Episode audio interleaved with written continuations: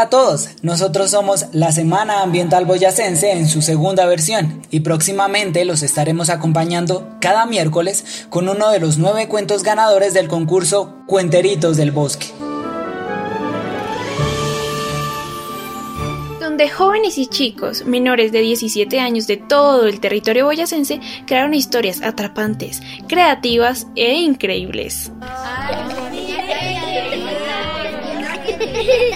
Solo aquí, por su emisora favorita. Recuerden, esto es miércoles de Cuenteritos del Bosque, Boyacá desde los niños con cuentos que no son cuento. Un proyecto impulsado y producido por la Semana Ambiental Boyacense, estudiantes de la Universidad Pedagógica y Tecnológica de Colombia, estudiantes de la Universidad Santo Tomás y UPTC Radio 104.1.